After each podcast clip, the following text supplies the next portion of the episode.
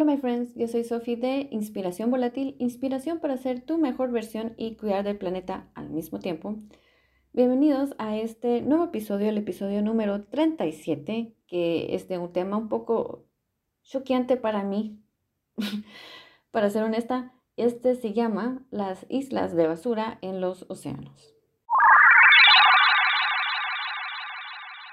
Y otra vez digo choqueante porque lo comparo con la impresión que me dejó el ver el, el video, bueno, de ver más de un video sobre la cantidad de basura que llega al río Motagua, aquí en Guatemala, pero este sí es a nivel global y me refiero con las islas de basura que hay en los océanos, que es algo que tal vez a muy pequeña escala tenía una idea en mi cabeza de que sí, o sea, por otros documentales que he visto que sí llega basura al océano, pero no pensé que era de esta forma. Para explicarles un poco cómo es esto de las islas de basura, que yo creo que tal vez mentalmente uno se podría imaginar literal una isla donde uno puede llegar y pararse, así como tierra firme, pero no es tan así. Eh, prácticamente cuando la basura llega al océano, esta se queda flotando en el agua, obviamente dependiendo del material de que esté hecho, porque hay ciertos tipos de plástico que flotan y hay otros que se hunden. Y voy a hablar un poco más de eso después. Eh, la cosa es que después de que llega el agua, esta es llevada por la corriente y no es como que se quede en un mismo lugar obviamente el océano, el agua siempre se está en movimiento y llega hasta cierto lugar en algún punto del océano, o sea, independientemente de dónde haya salido la basura, puede ser de cualquier parte de América o de los otros continentes, Europa, Asia, Australia, en fin. Eh, las corrientes en el océano generan distintos patrones y al final eh, la basura se llega a acumular en ciertas partes del océano donde llegan diferentes tipos de corrientes y se forman estos como giros, les llaman. Y ahí es donde se ven concentradas todas estas como manchas, estos parches en el océano que les llegaron a llamar las islas de basura en el océano. Ahorita que literal esto es algo muy nuevo para mí, yo pensé, puchis, de ver tal vez solo una. Pero me llamó mucho la atención de que el nombre no era solo la isla de basura, sino que decía la isla de basura del Pacífico. Y esto no solo es algo que acabo de ver en YouTube, en Instagram, sino que también es mencionado en este libro de Zero Waste que empecé a leer. Es el segundo libro de Zero Waste que leo, es de Gita Mary Johansen, no sé si lo estoy pronunciando bien, es una youtuber que sigo. Su libro se, llama Sustainable Badass. Y me encanta cómo empezó porque súper informativo. Y, y sí, al empezar a investigar más al respecto, después de que empecé a leerlo, me di cuenta de los nombres y que de hecho sí, o sea, si hay cinco océanos, hay cinco islas de basura que la del Pacífico, bueno, aquí no dice específicamente cuál, si es el Pacífico Sur o Pacífico Norte, una de esas dos, eh, es el doble de tamaño de Texas. Em, y sí, o sea, tristemente son cinco.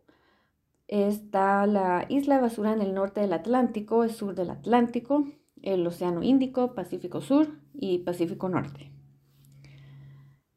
Em, lo cual, otra vez, viene el tema, me parece impresionante, tienen que ver los videos, ahí voy a ponerles los links en la descripción aquí de, este episodio. Y mm, es triste, es triste, no solo ver que es una mezcla de un montón de cosas, no es eh, solo objetos plásticos, bueno, son de todo tipo hay objetos grandes, hay objetos tan pequeños como partículas de plástico que nunca se desintegran. em, botellas de plástico, sus tapaderas de plástico, obviamente, cepillos de dientes, cubiertos desechables, eh, todo lo que se puedan imaginar que sea de un solo uso, hasta botellas de shampoo. Y eso combinado con equipo de pesca, em, redes y cosas por el estilo. Que a la larga esto, como sabrán normalmente, o sea, el océano es un lugar increíble, es lo que cubre la mayoría del planeta y toda esta basura siempre afecta a la vida a su alrededor. Entonces también, por eso de ahí viene el dicho de la pajilla y la tortuga.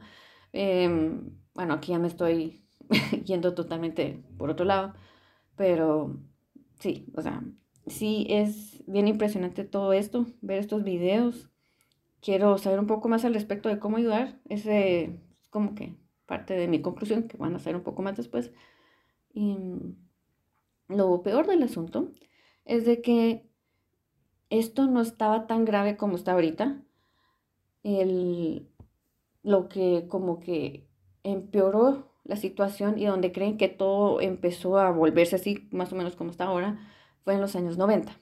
Específicamente el 27 de mayo de 1990, que tengo que indagar un poco más en este asunto, es donde no tengo idea de por qué eh, la compañía de tenis Nike tiró más de 60 mil tenis, sí, 60 mil zapatos al océano. Y eso se los, tal vez creo, voy a investigar un poco más al respecto y, y dedicaré todo un episodio de podcast para contar qué, qué pasó ahí. No entiendo cómo es que una gran compañía como esta decidió hacer eso, lo cual me parece bien ilógico, por no decir otras palabras. Y no sé, o sea, me parece muy triste. Sigo tratando como que de analizar bien todos mis pensamientos y lo que siento al respecto, pero yo siempre he creído desde pequeña que el, océano es uno de mis lugares favoritos. Y mis animales favoritos son animales eh, del, así de, de agua, el océano y todo. No sé si tal vez por esa parte es que, bueno, obviamente quiero ayudar en diferentes lugares, diferentes causas, diferentes situaciones, pero me siento naturalmente inclinada de primero con el océano, no solo por la impresión que me dejó también el documental de Seaspiracy, cuando decidí dejar por completo de comer mariscos y todo esto, pero sí, o sea, parece triste ver fotos, videos de cómo hay ciertos lugares en el océano totalmente tirados a la perdición con toda esta basura ahí puesta.